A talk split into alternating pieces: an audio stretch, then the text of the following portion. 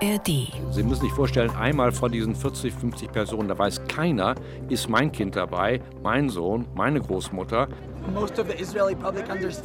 Die meisten in Israel verstehen, dass es das allererste Ziel sein muss, die Geiseln aus Gaza nach Hause zu holen. Auf Wunsch des Sicherheitsapparates und auf meinen Wunsch ist in die Regierungsentscheidung die eindeutige Forderung mit aufgenommen, dass wir entscheiden werden, dass mit Ende dieser Phase das Vorgehen der Armee sofort und mit voller Kraft wieder aufgenommen wird.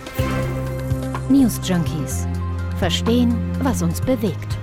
Ein Podcast von RBB24 Inforadio. 50 Geiseln der Hamas im Gazastreifen sollen in den nächsten vier Tagen freikommen und zurück nach Israel gebracht werden. Und in dieser Zeit will Israel nicht angreifen. Also keine einzige Rakete soll auf Gaza fallen. Am Donnerstag, so heißt es, sollen die ersten Geiseln freigelassen werden. Dann sollen nach und nach weitere folgen. Wenn das passiert, wäre es ein Durchbruch. Aber der Deal mit der Hamas, der geht auch mit vielen Unwägbarkeiten einher und ist der israelischen Regierung auch nicht leicht gefallen. Ja, denn es geht auch darum, dass 150 palästinensische Gefangene in Israel im Gegenzug freigelassen werden. Wir wollen heute darüber reden, wie dieser Deal genau aussieht. Außerdem gucken wir auf die Stimmung in der israelischen Bevölkerung, denn die Kritik an der Vorgehensweise der Regierung, die wächst zum Teil. Ja, und wir sind Martin Spiller und Ann-Christine Schenten und ihr hört die News Junkies am 22. November. Erst um 3 Uhr nachts israelischer Zeit war es soweit. Die israelische Notstandsregierung, die stimmte für das von Katar und den USA verhandelte Abkommen mit der Hamas. Sechs Stunden ging die Sitzung wohl. Also eigentlich müsste man ja meinen, die israelische Regierung müsste sofort ganz schnell jede Gelegenheit, die Geiseln zu befreien, ergreifen. Aber natürlich muss Israel in diesem Fall auch selbst einige Risiken eingehen. Also wir haben ja schon gesagt, palästinensische Gefangene sollen im Gegenzug freigelassen werden. Es wird eine Feuerpause geben geben, die je nach Verlauf vier oder fünf Tage dauern könnte. Es wird in dieser Zeit verstärkt Hilfslieferungen geben, das ist auch Teil des Deals. Aber weitere Details, also was Israel vielleicht noch für Zugeständnisse machen musste in Richtung der Hamas, das ist gar nicht bekannt. Mitten in der Nacht haben auch die Politiker aus dem ultrarechten Spektrum entschieden, dem Deal zuzustimmen. Vor allem die Länge der Feuerpause, die wurde wohl heftig mhm. diskutiert.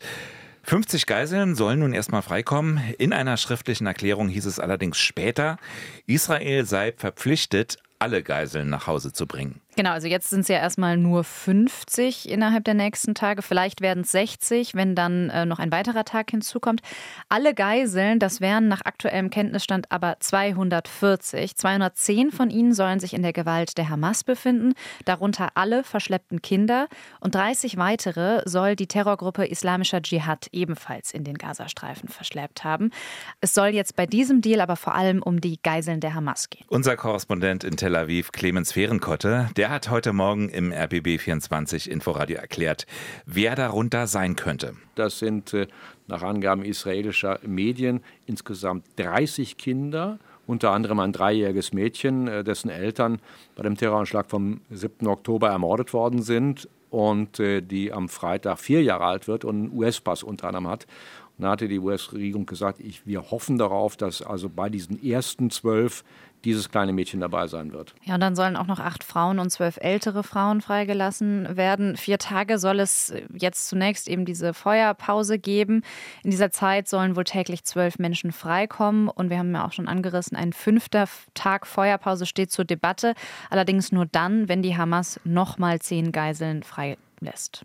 Für die Angehörigen der Geiseln ist das jetzt nochmal eine besonders schwierige Situation, denn klar, die haben die Hoffnung, dass ihre Freunde oder Familienmitglieder unter den Freigelassenen sind, aber sie wissen es nicht, sagt auch Clemens Fehrenkotte. Sie müssen sich vorstellen, einmal von diesen 40, 50 Personen, da weiß keiner, ist mein Kind dabei, mein Sohn, meine Großmutter, das weiß man gegenwärtig gar nicht, wissen auch nicht, das ist für die nächsten vier Tage noch nervender auftreibender als sonst und auch die übrigen Angehörigen, das darf man nicht vergessen, haben natürlich die Sorge, dass dann, wenn der Krieg wieder aufgenommen wird, was die Regierung auch angekündigt hat, wenn es nicht weitergeht, dass dann ihre Angehörigen darunter leiden könnten, beziehungsweise es auch sehr, sehr schwer würde, dass sie freigelassen wird und dass sie dann letztendlich auch nach Hause kommen können. Da reden wir mal über den Preis für die Geiseln, hm. also den Israel bezahlen muss.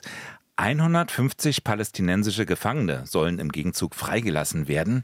Weiß man, wer diese Menschen sind? Ja, also es soll sich dabei vor allem um Jugendliche und um einige Frauen handeln. Das israelische Justizministerium, das hat gestern eine Liste mit 300 Namen veröffentlicht. Ähm, und jetzt hat die israelische Öffentlichkeit wiederum 24 Stunden Zeit, um Einspruch gegen diesen Austausch bzw. diese Liste zu erheben. Tut sie das nicht, also sagt sie ja, wir können diese Menschen freilassen, dann kann das israelische Kriegskabinett entscheiden, wer von diesen 300 Menschen tatsächlich freigelassen wird. Das heißt, auch in Israel kann die Regierung nicht einfach so sagen, du und du, ihr kommt frei und damit ist das entschieden. Ja. Weiß man, warum diese Menschen in Israel inhaftiert waren? Also die meisten von ihnen sollen wegen Aufruhrs oder Steinwürfen im Westjordanland oder Ostjerusalem äh, inhaftiert worden sein.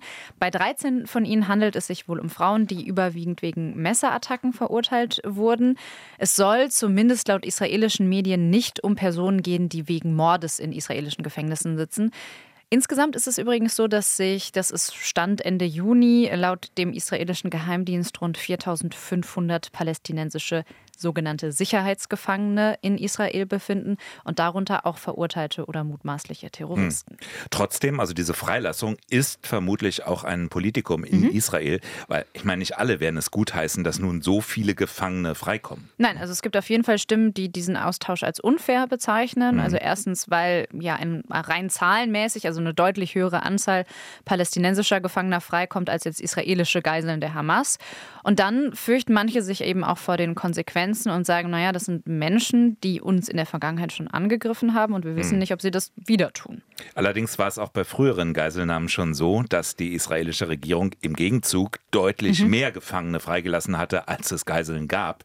Das auch das Druckmittel der Hamas. Ja, auf jeden Fall. Also das ist eigentlich nicht überraschend, dass diese Zahl jetzt so unterschiedlich ist. Mhm. Wir haben ja auch angesprochen, es gibt grundsätzlich einfach viele Unsicherheiten bei diesem Deal, die Zeit nach der Feuerpause beispielsweise. Was aber wohl schon klar ist, wenn die maximal fünf Tage vorbei sind, das sagt zumindest der israelische Verteidigungsminister Galant, dass es dann auf jeden Fall weitergehen werde mit den Angriffen.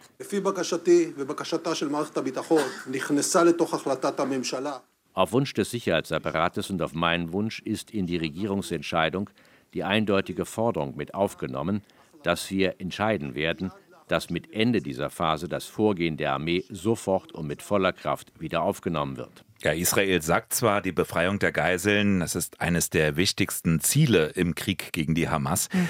Allerdings geht es auch weiter darum, die Infrastruktur der Terrororganisation zu zerstören. Also ein vollständiges Ende der Kampfhandlung, das stand nicht zur Debatte. Ja, aber immerhin gibt es wohl jetzt deutlich mehr Hilfslieferungen an die Menschen im Gazastreifen. Worum es da genau geht, das sagt auch nochmal unser Korrespondent Clemens Fehrenkotte. Es sollen pro Tag 300 Lkw reinkommen mit medizinischem Gerät. Die Großteil der Kliniken im Gazastreifenhospital ist außer Betrieb und dysfunktional. Lebensmittel, Trinkwasser vor allen Dingen auch und vor allen Dingen Treibstoff, damit auch die ganzen Güter transportiert werden können, weil auf äh, palästinensischer Seite die UNRWA, also das UN-Flüchtlingshilfswerk, immer gesagt haben, unsere Frachtunternehmen haben keinen Treibstoff, deswegen können wir von Rafah, also dem Grenzübergang, nichts weiter transportieren. Das sind die Sachen. Und dies gilt für vier Tage. Hm. Und falls die Hamas weiter noch äh, Geiseln ausliefern und freilassen sollte, dann würde auch dieser Teil der Vereinbarung aufrechterhalten. Also alles ist davon abhängig, was jetzt in den nächsten Tagen passiert. Und auch wichtig nochmal zur Einordnung, wir reden jetzt am Mittwochnachmittag miteinander. Bisher gibt es weder die Feuerpause noch wurden Geiseln freigelassen. Erst morgen sollen dann die ersten Vereinbarungen des Deals umgesetzt werden. Ob das auch passiert, werden wir dann sehen. Ja, der Krieg ist damit jedenfalls nicht vorbei. Auch das Schicksal der Geiseln, die eben nicht freigelassen werden, das ist völlig offen. Mhm. Wir wollen uns jetzt mal anschauen, wie sich die Regierung und die Bevölkerung in Israel seit dem 7. Oktober verändert hat. Denn vorher stand Premierminister Benjamin Netanyahu ja unter anderem wegen seiner Justizreform deutlich in der Kritik. Und wir fragen uns, ist das jetzt eigentlich noch so? Also wie stehen die Menschen in Israel zu ihrem Premierminister? Gibt es überhaupt einen Plan, was mit dem Gazastreifen in Zukunft passieren soll? Das hört ihr jetzt im zweiten Teil. Israels Innenpolitik. Da ist den meisten von uns eigentlich so das bekannteste Gesicht, das vertrauteste Gesicht eben Premierminister Benjamin Netanyahu. Der ist auch gefühlt wirklich schon ewig im Amt. Ja, und ist auch tatsächlich der am längsten amtierende Premierminister, den Israel je hatte. Ein Meister des politischen Überlebens, allen Skandalen, Korruptionsvorwürfen zum Trotz. Viele Israelis sehen in ihm eine Art Identifikationsfigur. Es hat auch mit seiner Familie zu tun. Sein Vater, ultrarechter zionistischer Aktivist. Sein Bruder war selbst bei einer Geiselbefreiung mal ums Leben gekommen. Und Netanyahu hatte auch wirtschaftlich einige Erfolge zu verzeichnen. Ja, aber er hatte eben auch schon vor vielen Jahren versprochen, dass er das Terrorregime der Hamas stürzen werde. Und das ist ja ganz offensichtlich nicht passiert. Nee. Und da sagen eben auch viele Kritiker, Netanyahu habe Gaza einfach ignoriert. Friedensabkommen gab es in seiner Zeit äh, mit den Vereinigten Arabischen Emiraten, Bahrain, Marokko, Saudi-Arabien. Das war ja auf dem besten Weg, aber eben nicht Gaza. Es ist jetzt auch nicht so, dass Netanyahu in dieser Zeit besonders stark war, sondern die israelische Linke, die war ja in den letzten Jahren auch einfach besonders schwach. Die Kräfte, die sich verstärkt um eine Friedenslösung bemüht hatten, um die war es doch ziemlich still geworden. Viele hatten längst resigniert. Mhm. Ähm, und vor allem der Einsatz für eine Lösung des Konflikts mit den Palästinensern, der schien aussichtslos. Genau, das konnte man auch im Parlament sehen. Anders als bei uns werden die Parteien nicht nur nach links oder rechts eingeordnet, sondern es spielt zum Beispiel auch die Religion eine große Rolle, verschiedene Ausprägungen des Judentums, auch Ethnien, weil die Menschen aus ganz vielen verschiedenen Teilen der Welt früher nach Israel eingewandert waren. Genau, und es waren ja auch nicht nur Juden und Jüdinnen, sondern weil in Israel die Tendenz besteht, jeweils eigene Parteien zu gründen, herrscht im Parlament der Knesset, heißt es ja, ja, eine ausgesprochen bunte Vielfalt. Also es gibt zum Beispiel auch mehrere arabische Parteien dort. Genau, und es werden auch immer wieder neue Parteien gegründet, Gruppierungen spalten sich ab. Also Koalitionsverhandlungen sind keine einfache Sache. Momentan sind es insgesamt um die zwölf Fraktionen und von denen bilden sechs die Regierung. Und das ist allerdings auch eine Stärke von Netanyahu, seine Flexibilität. Andere nennen es äh, Unberechenbarkeit. genau. ja. Er hat es immer irgendwie geschafft, eine Koalition zusammenzuzimmern. Auf Seiten der Linken ist das fast unmöglich geworden seit dem Niedergang der einst so wichtigen Arbeiterpartei in Israel. Ja, seit rund einem Jahr regiert in Israel die wohl rechteste und religiöseste Regierung der Geschichte. Genau, das sind die konservative Likud-Partei von Netanyahu an der Spitze, dann die ultraorthodoxe Schass-Partei als zweitstärkste Partei Partei und dann aber noch zwei weitere ultraorthodoxe Parteien und zwei rechtsextreme Parteien, Noam und Otzma Yehudit, das heißt auf Deutsch jüdische Stärke. Eine Folge dessen war die geplante Justizreform, haben wir schon kurz angerissen. Und damit ging Netanyahu möglicherweise doch zu weit. Jedenfalls hat sich dann eine breite Protestbewegung formiert und Hunderttausende sind auf die Straße gegangen. Ja, und vor allem drohten Reservisten aus Protest gegen diese Reform ihren Dienst nicht mehr anzutreten. Generäle sagten, das Land sei nicht mehr verteidigungsbereit. Ja, und dann kam aber der 7. Oktober, der Überfall der Hamas auf Israel. An dem Tag habe Israel sein Selbstvertrauen verloren, sagte Israels Staatspräsident. Ja, und Benjamin Netanyahu, der stand unter Beschuss, hat sich bislang aber nicht zu seiner eigenen Verantwortung geäußert. Der Skandal wird aufgearbeitet. Jeder wird Antworten geben müssen, auch ich. Aber das wird erst nach dem Krieg passieren. Ja, und da schien die politische Stimmung dann doch ein bisschen zu kippen. Die Proteste gegen die Justizreform, die waren erstmal vorbei. Aber die Zustimmung zu Netanyahu war trotzdem rückläufig. Würde jetzt gewählt werden in Israel, dann könnten die Oppositionsparteien wohl eine Mehrheit schmieden. Auch viele Angehörige der Geiseln, die standen bis zuletzt hinter Netanyahu wenden sich jetzt aber ab und es scheint sich aus diesem Kreis heraus eine neue Protestbewegung zu formieren. In Tel Aviv zum Beispiel, da hatten sich tausende Menschen im Stadtzentrum versammelt. Ja, und andere marschierten nach Jerusalem bis vor das Haus von Benjamin Netanyahu. Dabei auch Jill Diekmann, ein Demonstrant. Meine Cousine, Carmel Gatt, 39 Jahre alt. Sie wurde aus einem Haus im Kibbutz Be'eri entführt am 7. Oktober. Ihre Mutter wurde ermordet. Also er hat Angehörige, die entführt worden sind. Und seine Forderung, die ist eindeutig. Die meisten in Israel verstehen, dass es das allererste Ziel sein muss, die Geiseln aus Gaza nach Hause zu holen. Und ich erwarte von der Regierung, dass sie alles dafür tut, alle von ihnen freizubekommen. Ja, und eine andere Gruppe von Demonstranten, die trifft sich nahezu täglich in der Nähe des Verteidigungsministeriums, sind bislang noch nicht so viele, aber die Zahl steigt. Und dabei ist auch der Vater von Jill, Nair Dickmann, einer der Schlachtrufe Netanyahu ins Gefängnis. Höchste Zeit, ihn loszuwerden. Wenn Sie mich fragen, wäre es dafür an der Zeit gewesen, als die ersten Ermittlungen begonnen haben. Dann jetzt der Krieg. Er dürfte kein Premier sein in Israel. Niemals. Ein Teil der Demonstranten durfte dann eintreten zu einem Empfang im Kriegskabinett. Für alle anderen gab es im Gebäude angeblich nicht genug Platz. Aussagen, die Journalist Almog Boker empören.